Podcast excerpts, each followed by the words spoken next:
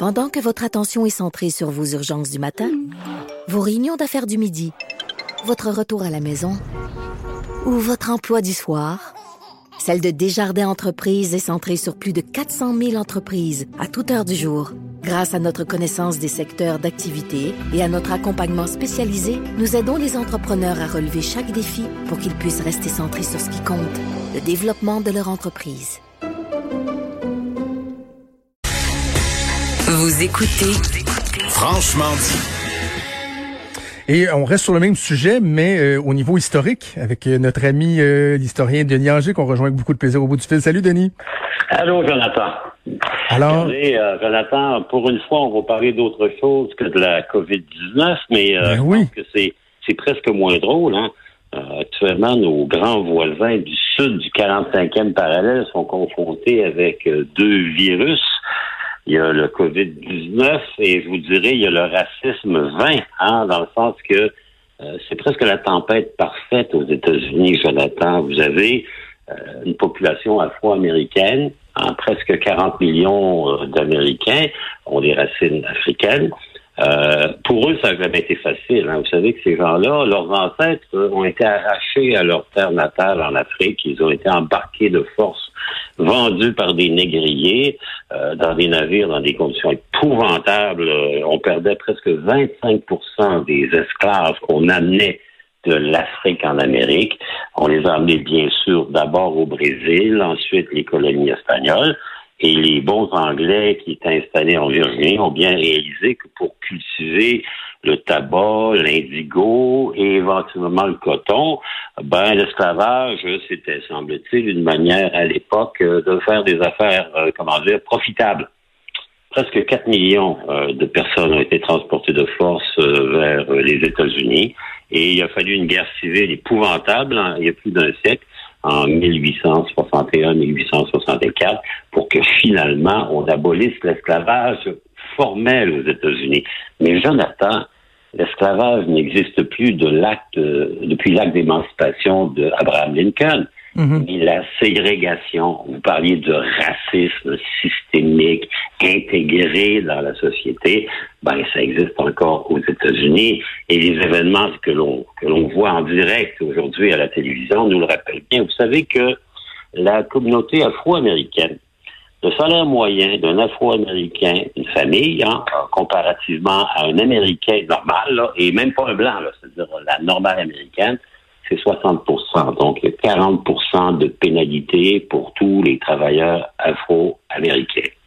Lorsque vous regardez les victimes d'homicides, 70% sont des afro-américains qui représentent seulement 10% de la population.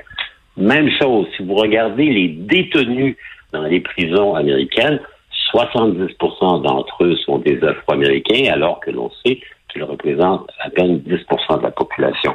Regardez l'épidémie de COVID-19. Là encore, vous savez, ce chiffre-là revient tout le temps. 70% des victimes de la COVID aux États-Unis sont des Afro-Américains. Et pourtant, ils ne sont que 10% de la population. Ben, vous expliquez ça comment? Ils sont pauvres, et, et- et Denis, je, je- je- je me, je Oui. me permets, euh, Allez. Je me permets de, de glisser un mot parce que lorsqu'on mentionne des chiffres comme ceux-là, il y a des gens qui vont euh, l'interpréter comme bon leur semble. Ben, par exemple, le taux de crimi- criminalité. Il y en a qui vont dire ah ben on sait bien. C'est ça justement, ça, ça le démontre. Là. CQFD, ce qu'il fallait démontrer, ces gens-là sont plus criminalisés. Non, non, attention là, ça n'a rien à voir avec euh, leur euh, leur race, la couleur de, de leur peau ou un aspect inné à la chose. Et euh, une personne qui le décrit très bien, le phénomène, ce matin, bizarrement, vous me direz, parce que c'est un chroniqueur sportif, c'est Régent Tremblay, dans son article du Journal de, de Montréal, Journal de Québec, où il dit, justement, les réflexes qu'on a, euh, et là, parlons des États-Unis, si on, si on veut, là, parce que c'est plus prononcé aux États-Unis, mais ce racisme-là ambiant a pour effet d'amener à une à une isolation, certains vont employer le mot ghettoisation, qui veut, veut pas, va euh, favoriser, par exemple, une plus grande criminalité, des, de plus- des problèmes sociaux plus importants. Donc, c'est une conséquence de ce racisme-là. Il a parfaitement raison. Aux États-Unis, c'est créé malgré euh, comment dire, les grandes réformes. hein. Vous savez qu'il y avait la ségrégation aux États-Unis jusqu'en 1964. Il y avait des États américains.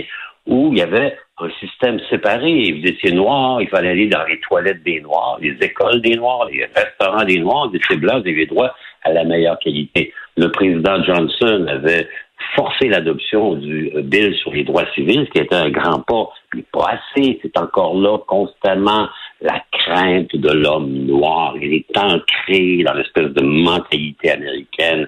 Euh, il y a une terreur sourde qui est là tout le temps et qui se reproduit parce que vous décrivez. On a créé ce qu'on appelle la underclass, la sous-classe. Hein. Vous avez les riches, les intermédiaires, les pauvres. Ben, aux États-Unis, vous avez pire que ça. Vous avez dans les quartiers noirs des grandes villes américaines la sous-classe, des gens qui n'existent plus, qui ont aucun avenir, qui n'ont aucun espoir, qui n'ont aucune espèce de manière d'espérer une amélioration de leurs conditions de vie. Sinon, de trois choses l'une, vous devenez un rappeur célèbre et vous devenez millionnaire, hein? Vous devenez un sportif de grande qualité et ça va vous permettre de sortir, ou à défaut de ça, ben vous sombrez dans la petite criminalité.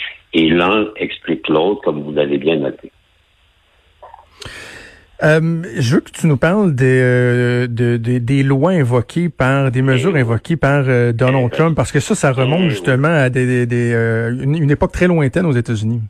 Ben oui, 1807, hein, on appelle ça la loi sur les insurrections. Insurrection, ça veut dire une, rébellion armée, adoptée à l'époque du président Jefferson, c'est pas d'hier.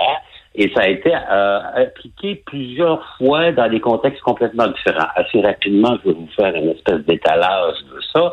En 1807, cette loi-là contre les insurrections armées, elle est adoptée pour permettre au gouvernement fédéral américain d'intervenir dans des États qui ne le désireraient pas pour appliquer la loi sur les tarifs, hein, les taxes. C'est-à-dire que le gouvernement central veut taxer il y a des États qui disent non, non, non, on taxe pas, donc on va adopter cette loi qui permet de faire intervenir l'armée américaine dans des États récalcitrants.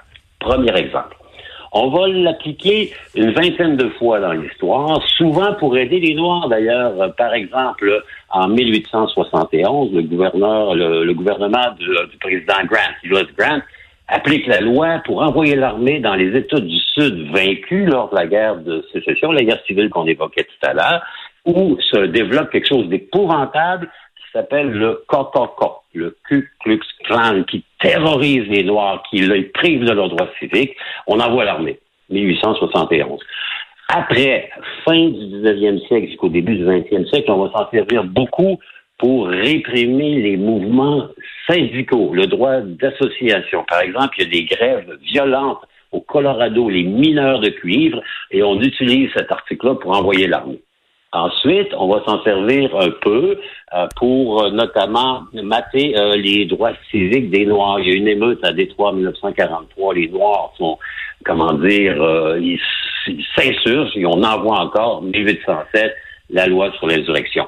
Curieusement, 20 ans plus tard, le même euh, président Johnson que j'évoquais tantôt, lorsqu'il fait appliquer la loi sur les droits civiques, va devoir utiliser l'armée fédérale pour forcer certains États du Sud, dont l'Alabama, qui refuse de mettre un terme à la ségrégation raciale. On se souviendra des émeutes de Selma, de Montgomery, de Martin Luther King.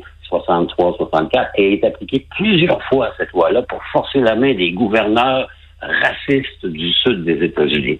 Hmm. Curieusement, cinq ans plus tard, on va l'utiliser pour contrer les violences, notamment dans les quartiers noirs, les grandes émeutes 1967-68, notamment à Los Angeles, à Détroit, à Chicago. Là, on va l'utiliser encore pour envoyer l'armée.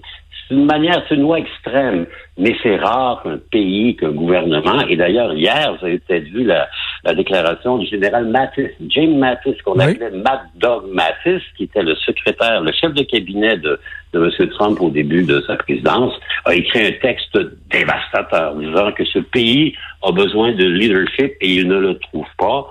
Vous savez, la crise américaine, COVID-19 plus racisme 20, c'est un mélange épouvantable et pour paraphraser un cinéaste de Hollywood, je dirais que c'est le perfect tempest, la tempête parfaite qui va peut-être emporter la présidence Trump. On va voir ça dans les euh, prochains mois, mais le retour sur l'histoire, euh, comme d'habitude, était euh, passionnant avec toi, mon cher Denis. On se reparle la semaine prochaine. À la semaine prochaine, Jonathan. Bonne semaine à tous et bonne chance pour nos amis américains. Merci, salut.